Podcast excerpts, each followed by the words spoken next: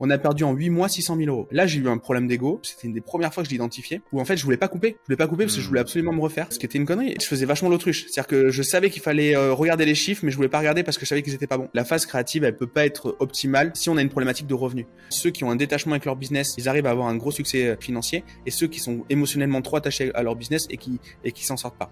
Souvent, ceux qui sont attachés émotionnellement, ils vivent en France. Les autres vivent à l'étranger. C'est comme ça. Et euh, le côté pirate est vachement représenté pour chez tous ceux qui vivent à l'étranger c'est ce côté euh, hacker, je veux pas me conformer, je veux pas avoir d'attache, je ne veux pas dépendre de quelque chose. J'ai fait tout ça pour être libre et j'ai pas envie de repartir euh, en prison virtuelle. Au quotidien, j'ai l'opportunité de rencontrer des entrepreneurs et personnalités. Leur point en commun, le succès s'est manifesté dans leur vie. Cela m'a confirmé que la réussite tient parfois à une seule décision. Je suis Alec Henry et l'objectif de ce podcast est de vous inspirer et vous offrir à votre tour le déclic qui fera toute la différence. Bienvenue dans ce nouvel épisode du podcast Le Déclic. Aujourd'hui, je suis avec Gérald Fort pour ce nouvel épisode. J'espère que tu vas bien, Gérald. Mais écoute, ça va très bien. Merci beaucoup pour l'invitation. Ça me fait super plaisir d'être là. Mais merci d'avoir accepté. En plus, pour la petite histoire, Gérald, en plus d'être un ami et vraiment un entrepreneur que, que j'estime beaucoup, que j'apprécie beaucoup de par ton parcours, de par tes résultats, mais surtout ta vision, euh, bah, tu fais partie et on en a déjà parlé, euh, des personnes qui m'ont motivé à lancer euh, ce podcast. Donc c'était pour moi euh, tout naturel de, de t'inviter pour toutes ces pour toutes ces raisons et je pense qu'on va avoir ici un très bel épisode. Donc j'ai hâte de pouvoir de pouvoir échanger avec toi aujourd'hui encore une fois. Est-ce que pour celles et ceux qui ne te connaissent pas encore, tu peux rapidement te présenter? Ouais, avec plaisir. Et euh, une fois de plus, merci pour l'invitation. Ça me fait super plaisir et ça me fait super plaisir aussi d'être de l'autre côté, puisque je t'ai déjà interviewé sur mon podcast et donc du coup euh, aujourd'hui, euh, c'est moi qui me fais cuisiner et donc donc c'est vraiment c'est vraiment top. Bah du coup, moi j'ai 32 ans, donc du coup en septembre 2022 là, je vis à Bordeaux. Je suis papa de deux enfants et et aujourd'hui le mon activité professionnelle, je développe un startup studio. Alors c'est pas ma première, euh, c'est pas ma première expérience professionnelle parce que moi j'ai démarré dans, le e-commerce au départ, euh, où on a développé des sites de niche de manière assez classique. Donc c'était les débuts de l'entrepreneuriat euh, pour moi. J'ai staffé mon équipe à ce moment-là, donc avec un gain de un gain de de, de, de savoir-faire sur le media buying, le copywriting, etc. Le, le, sortir des produits rapidement, des produits digitaux. Et donc ça a été un, ça a été, ça a été une super expérience. On a toujours cette activité-là, mais on n'est plus euh, opérationnel dedans. Quand je dis on, c'est avec mon associé Baptiste. Et à côté de ça, du coup, je développe un, un startup studio qui s'adresse essentiellement aux gens qui vendent de la formation. Euh, c'est-à-dire que je développe des SaaS, donc des, des, des outils comme on peut avoir sur son ordinateur Slack, Zoom ou autre chose. Euh, ben en fait, je développe des solutions B2B pour le, le de la, formation.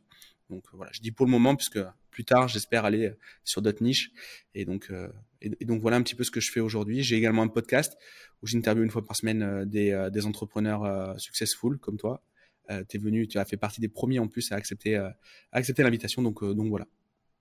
Excellent, magnifique podcast que j'invite d'ailleurs à aller écouter en complément de celui-ci. Et vu que vous avez mis à cet instant précis 5 étoiles sur toutes les plateformes de podcast pour le déclic, allez également le faire sur le podcast de Gérald parce qu'il en vaut le détour. Euh, ok, donc tu as commencé justement avec, euh, avec le e-commerce euh, et, euh, et aujourd'hui il y a, y a, pas mal de choses. Moi je te vois un petit peu comme une sorte d'entrepreneur euh, curieux, épicurien, qui teste plein de choses, euh, ou en tout cas qui est au fait de plein de choses, mais qui ensuite, et c'est ça qui est assez drôle, parce que tu es aussi un technicien, à la base, tu as aussi euh, des bases de dev, et euh, tu, tu réfléchis beaucoup, tu veux tout comprendre, et, euh, et, et c'est excellent, c'est extrêmement important d'avoir une approche cartésienne euh, dans ce monde-là, je pense, dans le monde du digital, et du coup, tu vas vraiment en profondeur dans, dans les choses que tu fais, et surtout, tu es quelqu'un de très carré. Euh, je prends un exemple concret. Euh, une de tes activités aussi tourne autour du CPF. Tu as, fait pas mal, de, pas mal de choses autour du CPF, mais le dénominateur commun de toutes les actions que tu as mis en place autour du CPF, c'est justement très carré. Moi, je vois aussi les communications internes parce qu'on est partenaire euh, autour de cette activité. Et, c'est vraiment, vraiment très important. Et la question que j'ai envie de te poser euh, de prime abord, c'est est-ce que tu as toujours été comme ça dans ce tempérament au niveau business, c'est-à-dire très carré, très réfléchi, à faire les choses correctement, etc. Euh, ou pas Parce que cette question, elle fait encore plus de sens euh, à te la poser quand on te connaît personnellement, ou euh, justement tu es quelqu'un, euh, on en rigolait juste avant, tu vas dans les extrêmes, tu peux aller dans tous les sens, tu kiffes la vie, tu croques la vie à pleines dents, et, et, et, et ça c'est assez drôle, assez drôle à voir parce que souvent les entrepreneurs comme ça, je pense à deux trois que j'ai en tête, bah ils, ils, sont comme ça dans le perso, mais aussi comme ça dans le pro. Parce qu'on mmh. dit souvent quand tu fais comme tu fais une chose, c'est comme tu fais toutes les choses. Et là, du coup, toi, tu arrives à te canaliser. Ou alors, il y a un secret, ou il y a, y a quelqu'un qui est derrière et qui, euh, qui arrive tout canaliser. Mais euh, ce serait intéressant qu'on partage ça. Bah alors, euh, c'est un. Alors, ta question, elle revient assez souvent quand même. Je, je, t'avoue. Euh, en fait, il y a un truc, c'est euh, je, moi, je, je, je, vis pas pour mon taf. Je suis passionné par ce que je fais, mais euh, quand on parle de vision, quand on parle de, de choses comme ça, euh, bah moi, clairement, mon taf n'est qu'un moyen. Euh, mon boulot, mes boîtes euh, euh ne, sont que des moyens pour atteindre cette vision-là. Et, et, et en fait, j'ai posé mes valeurs personnelles il y a quelques temps, et en fait, c'était apprendre, kiffer et performer peu de temps, j'ai voulu poser les valeurs de la boîte et donc du coup on a fait un, on a fait un exercice avec les collaborateurs et on est sensiblement tombé sur la même chose.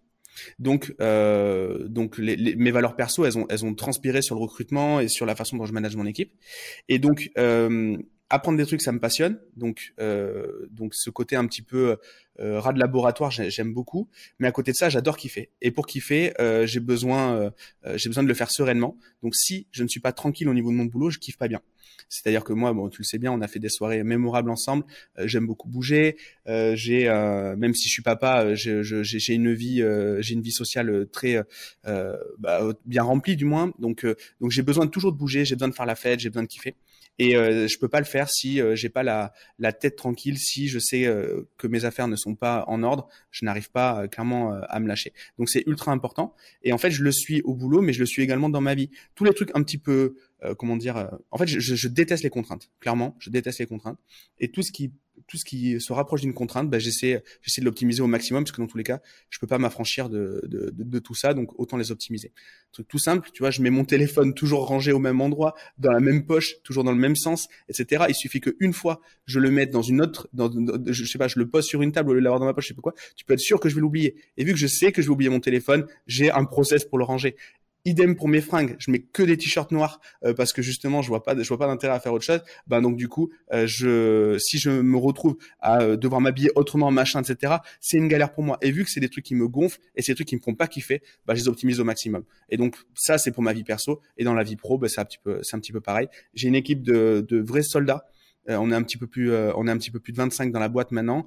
Euh, et euh, donc du coup, euh, j'ai mon associé Baptiste qui gère l'équipe et, et j'ai une vraie équipe de soldats. Ils sont aussi très rigoureux, très méticuleux et, et donc en fait, et donc en fait, ça se passe plutôt bien. Mais c'est c'est assez naturel. Dans tous les cas, je sais que je peux pas me permettre de, je peux pas me permettre de pas avoir ce niveau de rigueur là, puisque sinon, clairement, clairement, ça partira en live. Hmm, totalement, totalement. On est d'accord. Quand tu parles du concept de soldat, tu penses que le business c'est la guerre?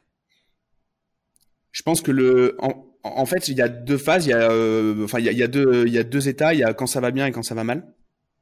Et en fait, euh, moi, la, la, phase où euh, vraiment je peux, je peux observer que mon équipe, mon équipe est performante et fidèle, c'est les phases où ça va mal.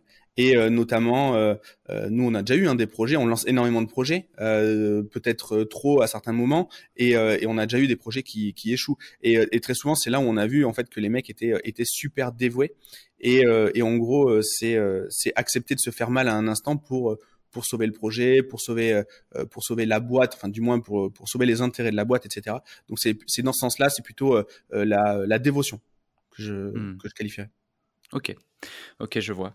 Et donc Ici, on est dans le podcast Le Déclic. Le but, c'est d'identifier certains déclics. Est-ce que, avant de te lancer dans le dans le dans l'entrepreneuriat, il y a eu y a eu un déclic qui a fait que tu as osé le faire? Parce que c'est pas donné à tout le monde. Est-ce que tu penses que du coup tu es, né entrepreneur ou tu l'es devenu? Auquel cas, qu'est-ce quel a été l'élément déclencheur euh, de cette volonté de, de se lancer et, d'oser? En, gros, euh, moi, il y avait, enfin, quand j'ai démarré, il n'y avait pas euh, toute la toute la fame autour de l'entrepreneuriat. moi, j'ai fait une école d'ingé en parallèle d'une d'un d'une formation au rugby où j'ai joué deux ans dans un club pro en, en tant qu'espoir. Et donc en fait j'ai fait euh, j'ai fait ça en parallèle, euh, l'école d'ingé où j'ai appris à, à, développer des sites, etc. Et toujours pareil, vu que j'aime pas les contraintes, euh, la première fois que j'ai développé un site, c'était juste pour me faire de l'argent de poche parce qu'en fait, j'avais juste pas envie d'aller au McDo ou d'aller euh, faire les vendanges. Moi, j'habite dans la région bordelaise, euh, comme tous mes potes. Euh, j'avais juste envie d'optimiser le truc au maximum pour gagner la même chose en très peu de temps. Donc en fait, ça départ, au départ, ça, ça a clairement été ça. Hein. C'était pas, c'était pas du tout le, j'avais pas l'image euh, du héros entrepreneur. C'était pas du tout comme ça euh, que, que je l'avais, euh, que je l'avais. Et donc, et donc je l'ai fait un petit peu par instinct. Et, et voilà. Mais j'ai jamais été terrorisé par le fait d'entreprendre. J'ai jamais, ne jamais, j'ai jamais été salarié, mais je suis pas terrorisé sur le fait aussi peut-être d'un jour de, de passer salarié. Je sais pas. Pour moi, ça n'est pas, ce n'est pas un problème d'être salarié. Euh, c'est toujours pareil, je vois ça comme un moyen et pas ça comme une fin. Donc, euh, j'ai pas eu vraiment de. J'ai fait les choses de manière assez empirique. C'est-à-dire que la vision, euh, moi, je voulais juste avoir le moins de contraintes possible et kiffer le plus possible. Et donc, en fait, c'était pour moi la, la c'était pour moi le raccourci pour atteindre ce, cette vision-là. Ok. Et un, autre, un autre sujet également, tu actuellement donc tu développes un startup studio depuis un certain temps. Est-ce que tu peux en dire plus sur le business model des startup studios? Ça, ça intéresse, je pense, pas mal de gens qui, qui veulent se lancer dans, dans, plein de projets ou qui se disent ah tiens startup donc startup studio c'est à dire qu'on lance plein de startups plein de SaaS plein de choses euh, qui ont potentiellement plein de potentiel on met des billes à gauche à droite et puis il y en a une qui va exploser puis boum euh, on devient le nouveau Mark Zuckerberg. Euh, donc ça c'est peut-être la vision idéale idyllique de la chose. Mais toi qui es dedans depuis maintenant plusieurs années qu'est-ce que tu peux nous dire à l'égard de ce business model et de cette façon de travailler? Alors déjà euh, au niveau euh, du au niveau du startup studio, en effet, on lance on lance pas mal de, projets. Euh, donc au départ, il y a la, il y a la genèse, il y a l'idée. Et l'idée, nous, on a décidé de pas être à l'initiative nous de l'idée, mais de faire des des des, des runs, des, des sprints de consulting. C'est-à-dire que nous, on s'adresse à des gens qui vendent des formations. Et ben en fait, pendant plusieurs mois, on va être consultant dans des boîtes de, dans des boîtes qui qui qui vendent des formations on identifie une problématique et à ce moment-là, ben, le, but du jeu, c'est de trouver une équipe qui est capable de la résoudre. L'intérêt, euh, enfin le, le, type même de, de, fonctionnement de, la startup, c'est très souvent par un apport technologique qu'on répond, qu'on répond à la problématique. Donc du coup, on trouve une équipe de développeurs, quelqu'un qui va développer le produit, et ensuite après toute la partie marketing, etc. Ça, on la mutualise sur les différents projets qu'on a en interne. Euh, donc ça, c'est la genèse des projets. Ensuite. Euh, au niveau euh, du fonctionnement, c'est des business, c'est des business de croissance, c'est-à-dire que potentiellement euh, on va euh, jamais être rentable sur euh, une des startups, mais on peut avoir une croissance folle. Donc du coup, il faut se financer. Donc il faut financer deux trucs, il faut financer la croissance même de la startup, mais il faut aussi financer le studio, puisque le temps avant d'avoir la croissance, il y a la recherche de product market fit, et ça, ça peut prendre plus ou moins longtemps. Et donc, euh, ben, mine de rien, nous, comme je disais tout à l'heure, on a, on a, un peu plus de 20 personnes, plus de 25 personnes, et donc il faut le, il faut les faire, euh, faut les faire bouffer pour parler crûment. Et donc, euh, on se finance de deux manières la levée de fonds pour la croissance. Donc ça, c'est des sujets que moi je suis en train de euh, d'explorer en ce moment même. Et pour euh, le, le, quotidien, pour payer les équipes, payer les structures, payer, payer les bureaux, etc. Euh, Là-dessus, on a euh, toujours nos activités de, de, business en ligne plus classiques, qui sont plus rémunérateurs de cash, mais qui capitalisent moins. Et d'ailleurs, c'est de ce constat-là que qu'est née l'idée du startup studio. C'est on développait beaucoup de chiffre d'affaires. Enfin, on on, on, développait un chiffre d'affaires qui était, qui était, qui était correct, avec une, une profitabilité qui était intéressante malgré le fait d'être en France et d'être super, super taxé. Et donc euh, ça, c'était super bien. Mais, euh, mais en gros, euh, on capitalisait sur rien. C'est-à-dire que on arrêtait, on arrêtait de charbonner, notre boîte elle valait zéro. Et donc c'est dans cette optique-là qu'on a qu'on a développé le, le startup studio. Mmh, d'accord. Dans le but de créer quelque chose qui outrepasse euh, les, ressources euh, opérationnelles et, qui a une prévisibilité, une prédictibilité, euh, qui a des revenus mensuels et qui n'est pas tributaire justement du, fait de travailler tous les jours pour générer de l'argent. Et il y, a un autre sujet aussi. Moi, c'était assez drôle. Tu sais, une des premières fois quand je t'ai rencontré, c'était c'était dans le cadre de notre mastermind, sauf erreur. Mmh. et, et en fait, je, ne sais plus, je crois que c'était, euh, étais venu par l'intermédiaire de Hamza, euh, qui était du coup un des cofondateurs du, Mastermind. Et euh, tout de suite, je me suis dit, tu te démarquais des autres membres. non pas parce que parce que tu étais au-dessus ou parce que les membres étaient au-dessous ou peu importe, mais voilà, tu avais déjà un certain résultat, tu avais déjà un, business qui tournait depuis un certain temps, mais surtout, euh, tu partageais et tu contribuais au groupe et tu, tu, tu, tu, envoyais de la valeur autant que si c'était ton propre mastermind finalement, autant que si c'était ton propre produit. Et euh, c'est aussi euh, lié à ta volonté de faire du consulting, c'est aussi lié au fait de, faire le podcast, où je sais les ressources que tu mets en place pour justement réussir à avoir des intervenants toujours plus impactants, toujours plus surprenants, toujours plus légitimes, toujours plus percutants et pertinents pour, pour ton audience. Cette volonté de partage, cette volonté de contribuer, est-ce qu'elle a toujours été là ou est-ce qu'elle s'est développée au fil du temps euh, parce que tu avais atteint une certaine réussite et tu t'es dit, OK, c'est bon, je suis bien. Maintenant que j'ai beaucoup, euh, je vais pouvoir donner un max? Euh, cette volonté, alors je sais pas si elle a toujours été là, mais je l'ai identifiée il y a, il y a disons, ouais, une, à peu près cinq ans. et en fait, elle est, c'est une bonne chose et une mauvaise chose. Parce que euh, déjà, dans le fait de contribuer, si on regarde juste d'un point de vue euh, d'un point de vue purement égoïste, moi ça m'apporte beaucoup parce que ça me permet de structurer ma pensée. Par exemple, si je dois expliquer à quelqu'un euh, un, un, sujet qui, que j'ai réussi à, à, maîtriser de manière assez instinctive, le fait de devoir lui vulgariser, de lui expliquer, ça m'oblige à mettre des mots, à réfléchir, à structurer ma pensée. Donc du coup, ça m'aide beaucoup. Euh, ça, ça, ça m'aide beaucoup à titre personnel. Et je sais que ça me fait progresser. Ça, c'est un premier point. Deuxième point, euh, donc moins perso, mais c'est que jusqu'à maintenant, on va pas se mentir, tu vois, il y a des, il y a beaucoup d'entrepreneurs qui se, qui ont pour storytelling, qui se sont construits sur des douleurs, euh, des douleurs très vives. Et je, dans mon podcast, c'est quasiment, c'est 70% des gens qui viennent dans le podcast. ils se sont construits parce qu'ils ont eu une enfance difficile. Ils sont construits parce que euh, ils ont, euh, ils ont craché une boîte ou, ou autre. en fait, là-dessus, moi, j'ai eu la vie la plus banale possible. J'avais des parents qui étaient pas riches mais qui étaient pas pauvres. Euh, moi, j'étais moyen partout, etc. Et donc, du coup, je me suis pas construit là-dessus.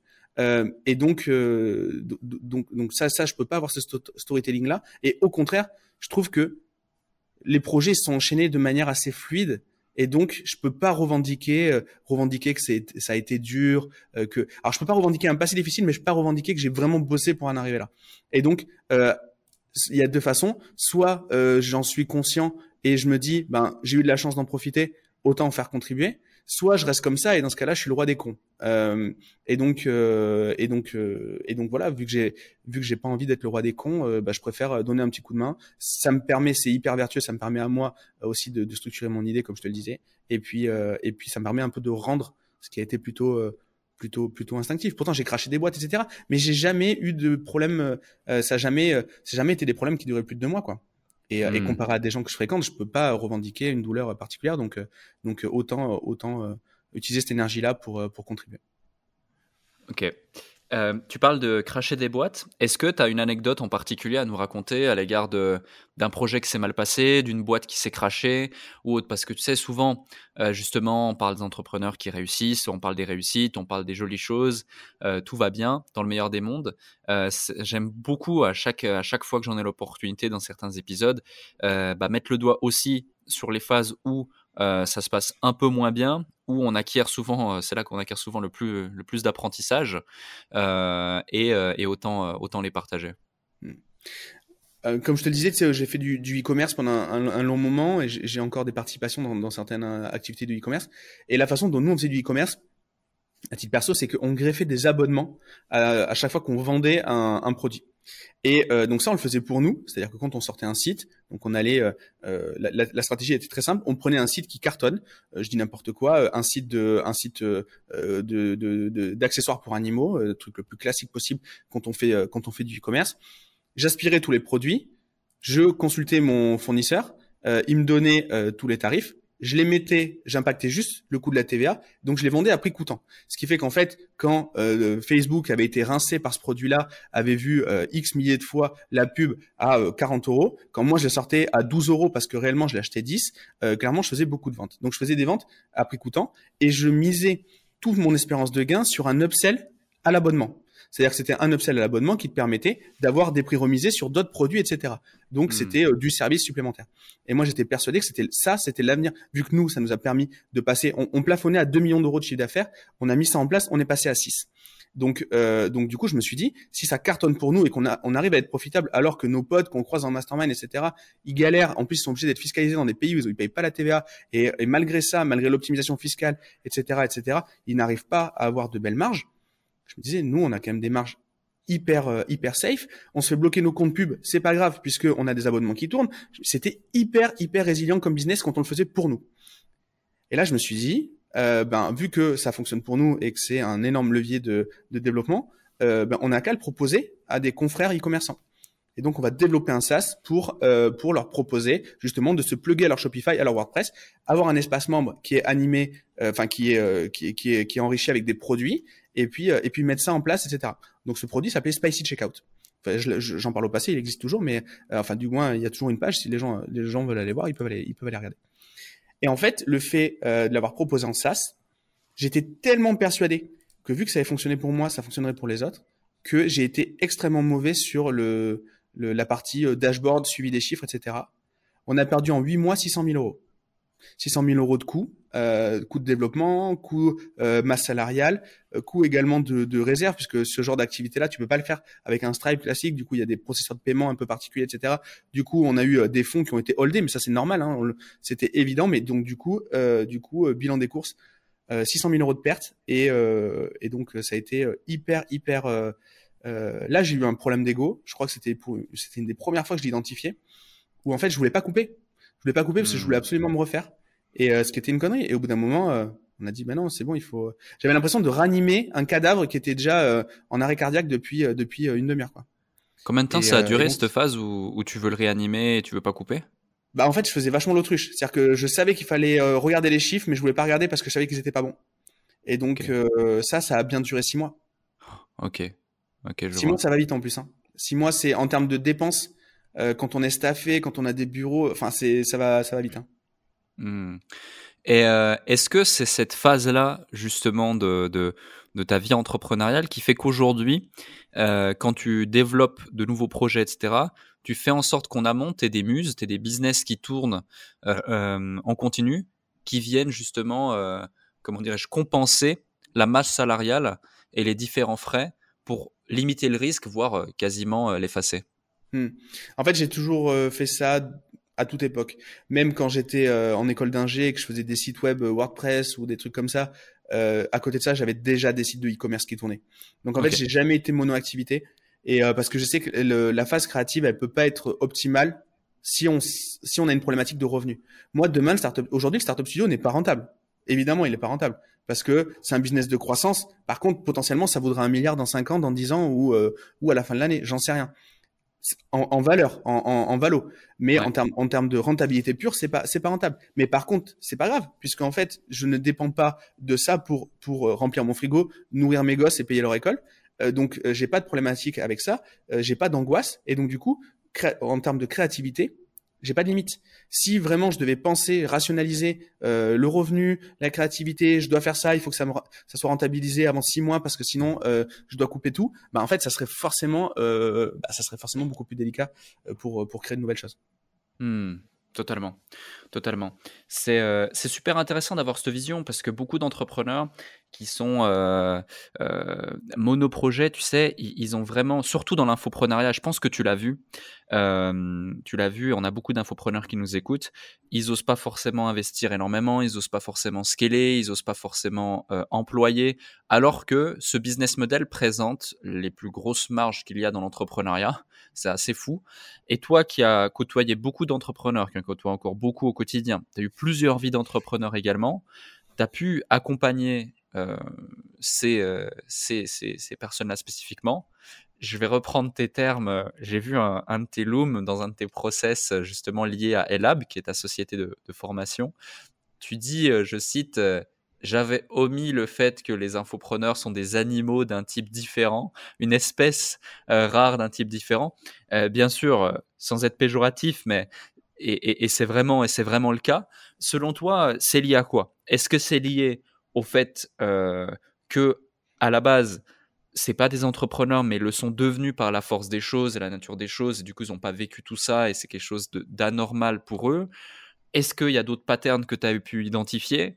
Parce que tu sais euh, avoir, avoir conscience d'un problème ou avoir conscience de quelque chose qui est, qui est pas forcément aidant, parce que pour moi, c'est vraiment limitant cette problématique pour la plupart des entrepreneurs, parce que quand ils viennent à moi pour un coaching ou autre, la réalité, c'est qu'ils ont déjà quasi toutes les réponses.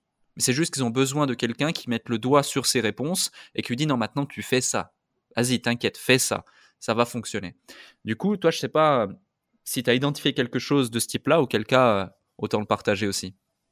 En fait, je pense que ça vient de la de de, de la, pareil de tout à l'heure je parlais de genèse euh, ça, vient de la genèse de de de de, de, l'entrepreneuriat chez, chez l'infopreneur. C'est que en fait très souvent enfin moi je connais pas d'infopreneur euh, qui est né euh, riche. Très souvent c'est des gens qui ont dû s'extirper de leurs conditions initiales hmm. qui avaient besoin soit de déménager soit de se créer du revenu en tout cas se créer de la liberté et donc cette liberté là, euh, donc ça c'est l'essence du truc.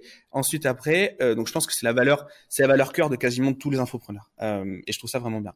Et à côté de ça, il y a euh, ce côté un peu pirate hacker euh, qui est qui fait que quand tu les, qui fait que les, les, les infopreneurs, je, parle des, des infopreneurs qui ont un euh, qui, qui, ont un, un, un, certain succès déjà. parce qu'en fait, j'identifie euh, vraiment ceux qui ont un détachement avec leur business ils arrivent à avoir un gros succès, un gros succès financier, et ceux qui sont émotionnellement trop attachés à leur business et qui et qui s'en sortent pas. Souvent, ceux qui ceux qui sont très attachés émotionnellement, ils vivent en France. Les autres vivent à l'étranger. C'est comme ça. Et euh, le côté euh, pirate est, vachement euh, est, est, vachement représenté pour euh, chez tous ceux qui vivent à l'étranger. Et donc euh, et donc ouais, c'est une espèce c'est une espèce d'animaux euh, euh, différent parce que c'est ce côté euh, hacker. Je veux pas me conformer, je veux pas avoir d'attache, je ne veux pas, je ne veux pas dépendre de quelque chose parce que j'ai fait tout ça pour être libre et j'ai pas envie de repartir en prison virtuelle. C'est ce que je ressens, en tout cas, c'est ce que j'imagine chez mes partenaires infopreneurs.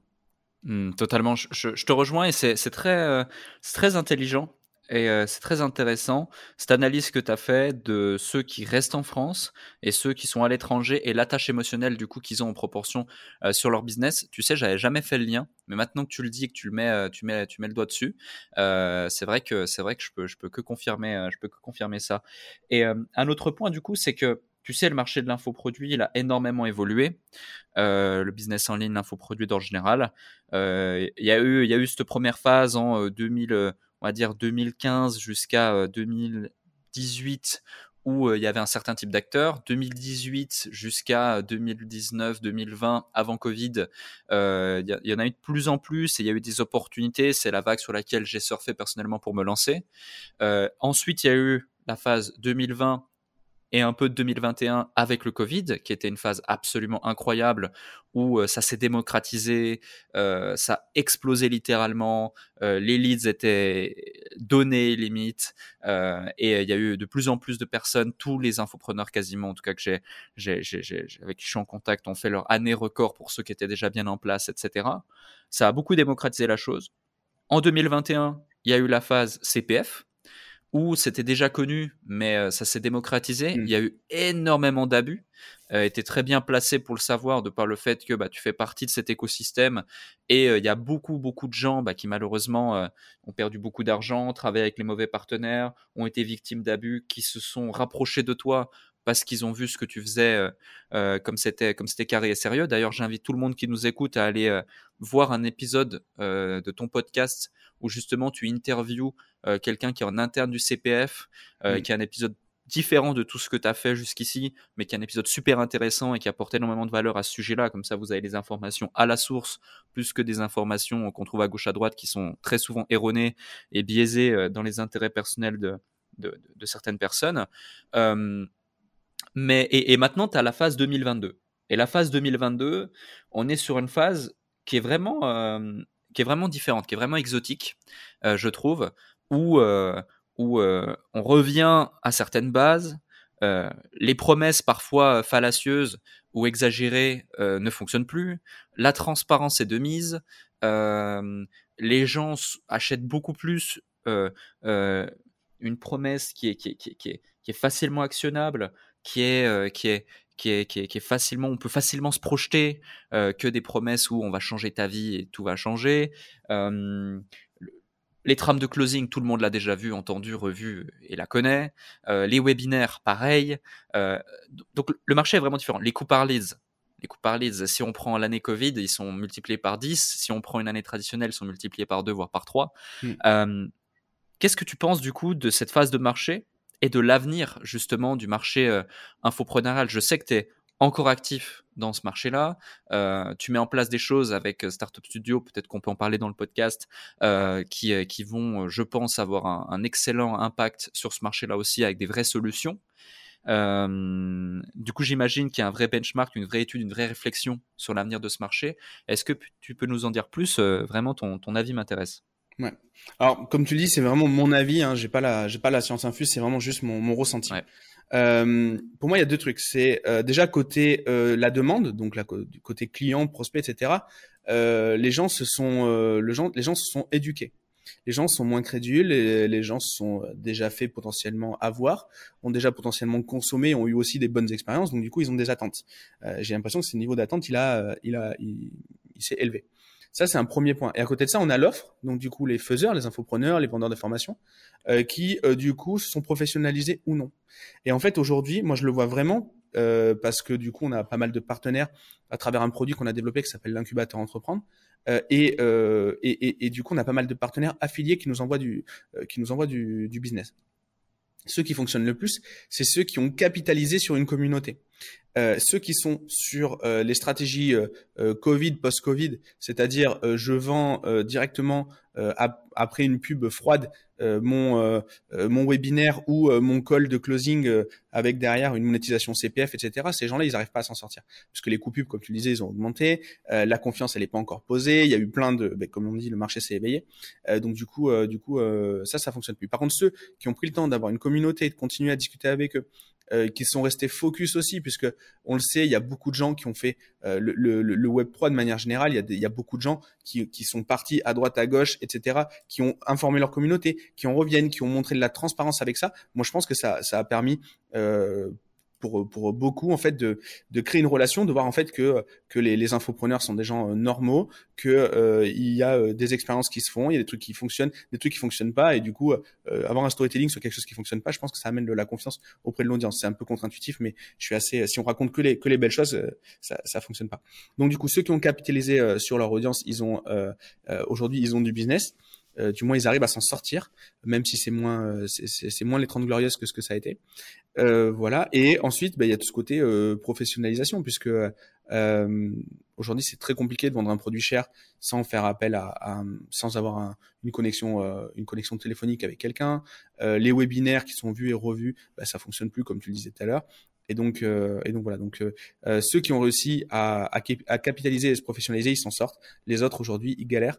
Et c'est tous les jours, mais je mens pas en disant tous les jours. Hein, c'est tous les jours que j'entends parler de gens qui ne savent pas comment ils vont boucler la fin du mois, euh, s'ils ferment la boîte, s'ils ferment pas la boîte, s'ils prennent un taf de consultant à côté. Euh, et donc, donc, donc c'est, c'est, c'est vraiment là, on est dans une période pas très cool. Après, c'est une période pas très cool sur tous les sur tous les marchés.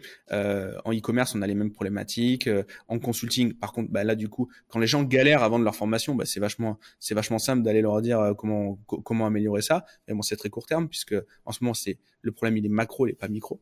Et donc, euh, et donc voilà. Et donc nous, on, essaie, on essaie de résoudre certaines problématiques sur la recherche de, de professionnalisation, de professionnalisme, à travers un outil qui permet notamment de, bah, de, de professionnaliser ces webinaires et de pas avoir euh, de consultants à payer hors de prix, puisque en dessous d'un certain niveau de business, je pense qu'il faut mettre les mains dans le cambouis. Et si on a des outils assez intuitifs, ben on a euh, on a la, on, a tous les moyens de, de développer son business.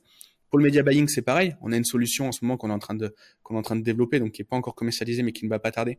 Où on part d'une thèse, c'est que si tu es infopreneur et que tu dépenses moins de 10 000 euros par mois sur Facebook, il ne faut pas que tu prennes de média buyer puisqu'en fait, ça va impacter beaucoup trop euh, ton, euh, ton coût par acquisition. Et dans ce cas-là, on, automatise, on automatise en fait le, la, gestion des, la gestion des campagnes euh, à travers un, à travers un funnel qui permet de monter en connaissance et, euh, et d'avoir euh, et d'avoir et d'avoir des automatisations qui permettent en fait de, de lancer des bonnes campagnes efficaces sans payer X% de, de, au média buyer. Média buyer, c'est un, un, métier hyper utile, mais il faut un certain volume de dépenses pour que ça soit, pour que ça soit pertinent.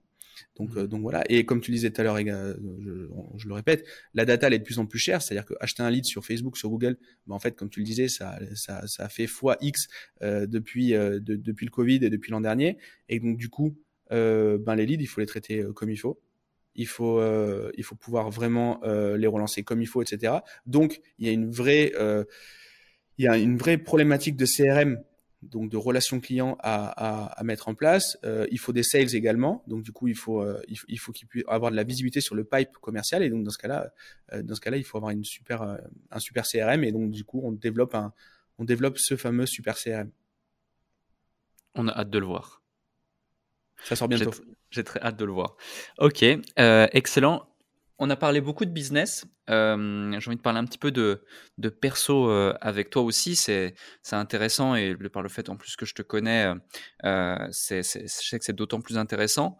Bon, j'ai une question un petit peu, un petit peu bateau, mais ça fait quoi du coup d'être de l'autre côté pour, le, pour le podcast?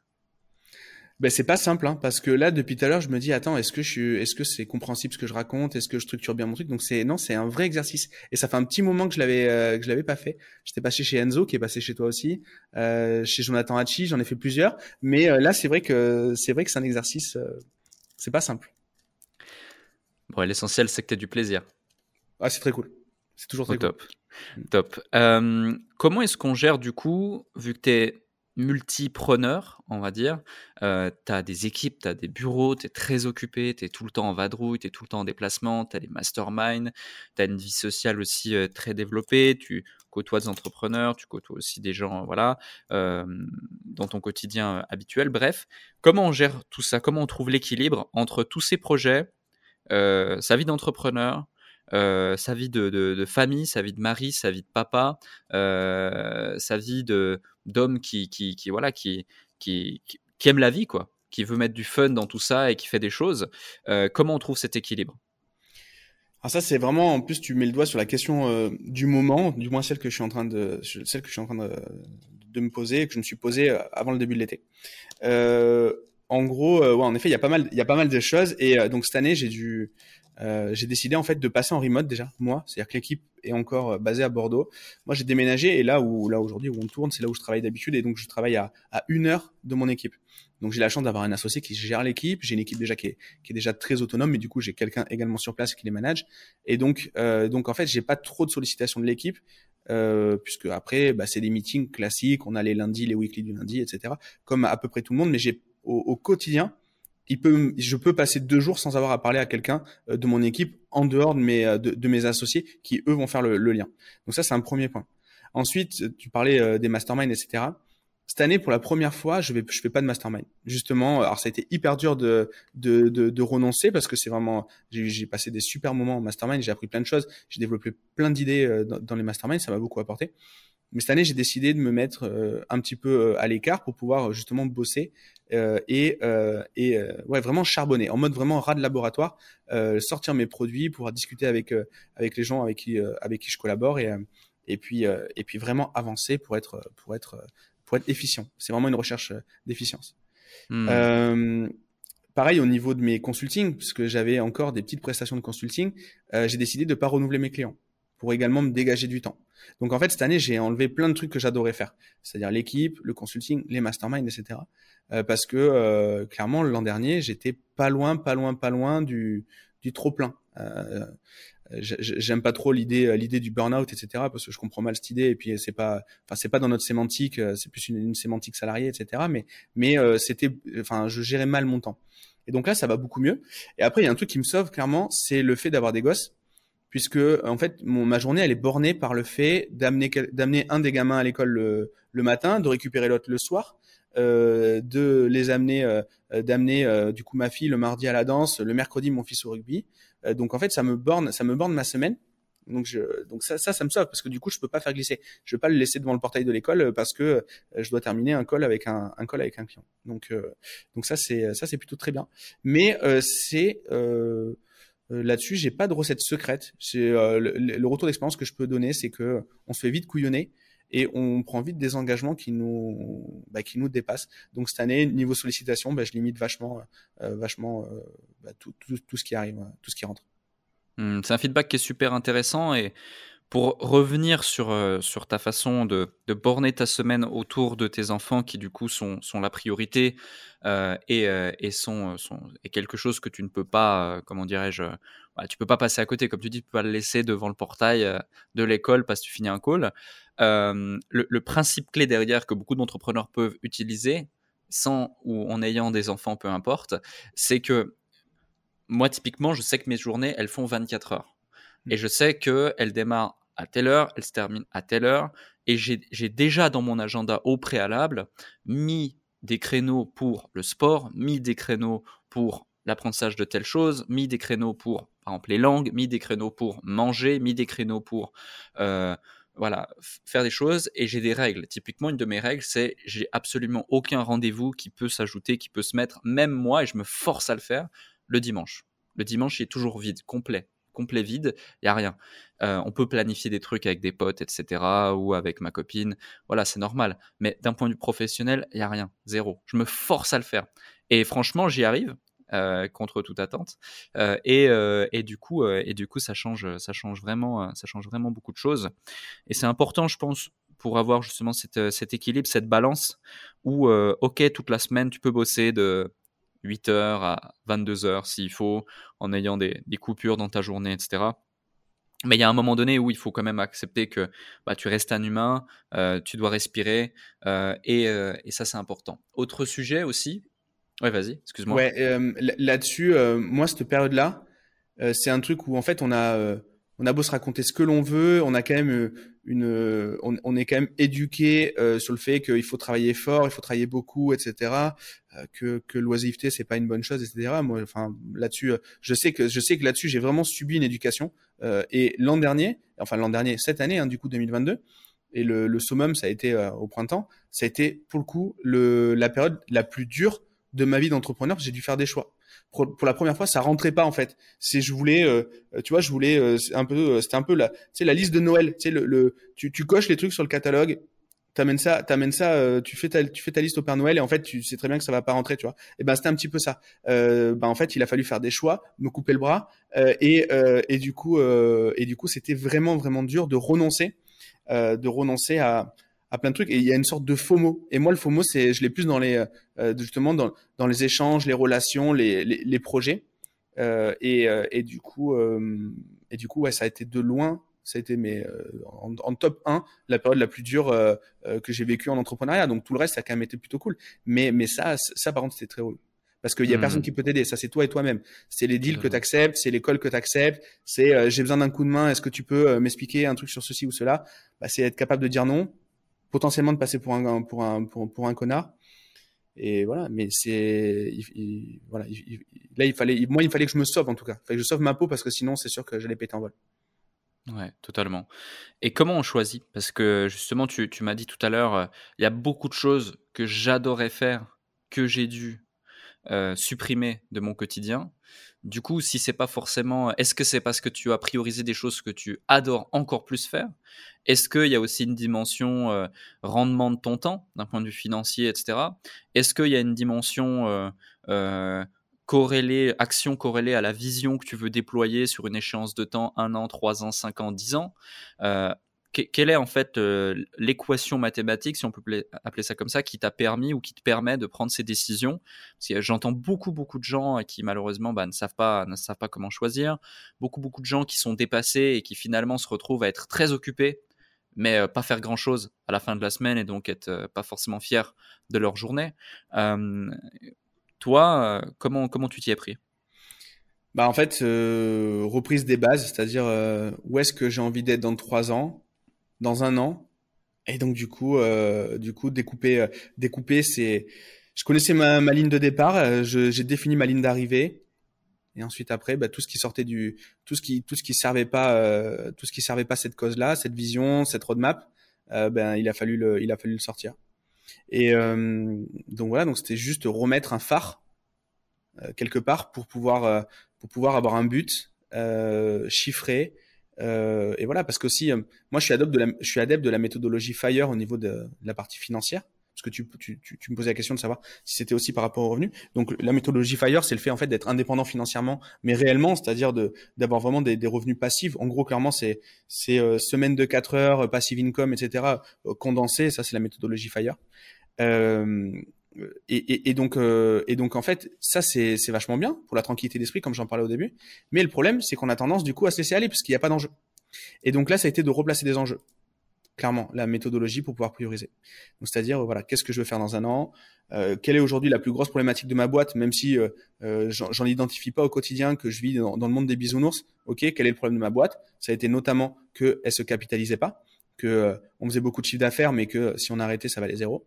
Euh, et donc voilà, donc j'ai dit ok, je veux faire une activité qui capitalise, je veux je veux le faire en trois ans. Dans un an, j'en serai où? Et donc du coup, j'ai plan d'action. Et tout ce qui sert pas à cette cause-là, ben, ça dégage. Même si c'est des trucs, euh, c'est des trucs qui me faisaient kiffer. Le, mastermind, ça, me faisait, ça me faisait kiffer de ouf, mais, mais ça, ça faisait pas partie du, ça faisait pas partie du plan. Hmm.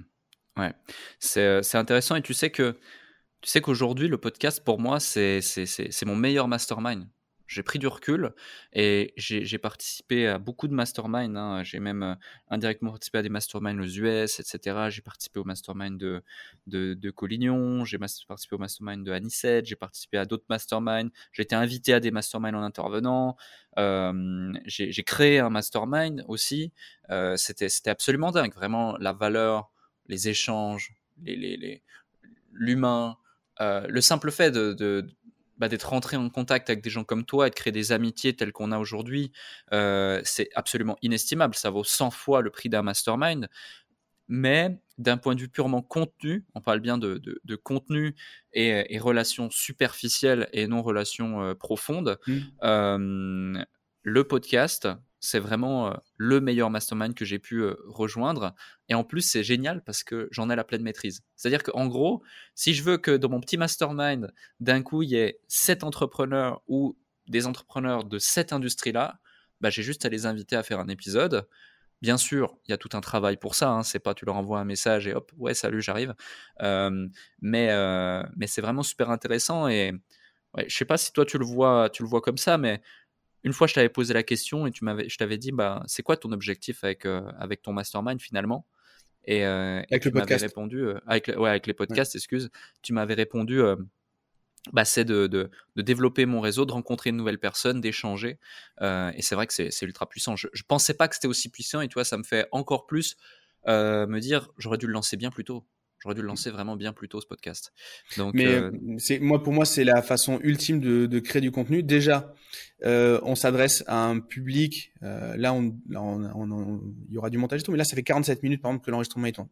Les gens, s'ils sont encore là, c'est que euh, soit ils sont endormis, soit ils sont vraiment en train euh, d'apprécier ce que l'on raconte, etc. Donc on n'est pas dans du euh, binge, binge, watching. Euh, je regarde un truc parce que voilà, je regarde les sept techniques pour pour scaler ma pub sur sur Facebook Ads. Là, on n'est pas dans ce genre de contenu-là. Donc du coup, on a mmh. du contenu plus qualitatif, plus long terme. On a le temps de, on, a, on peut prendre le temps. Donc ça, c'est vachement bien. Donc je pense qu'on s'adresse déjà pas aux mêmes personnes. donc ça, c'est un premier point.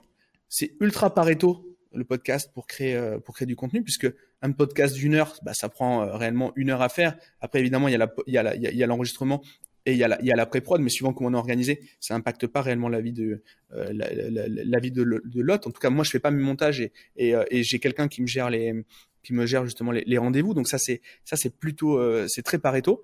Euh, donc euh, donc voilà, moi je peux faire un podcast quasiment par jour. Alors je sors pas par jour, mais je fais un peu de stock euh, pour être tranquille. Mais mais parce que en fait ça me prend ça me prend une heure à faire. Et si je commence à 8h30, à 10h, j'ai terminé quoi. le temps de dire bonjour, au revoir, machin. ça c'est vachement pareto. Donc ça c'est le premier point. Ensuite pour rencontrer des gens, c'est absolument génial parce que quand tu sollicites quelqu'un en disant ouais j'adore ce que tu fais j'aimerais bien aller prendre un café avec toi pour que tu m'expliques parce que j'ai une problématique sur euh, je sais pas quoi.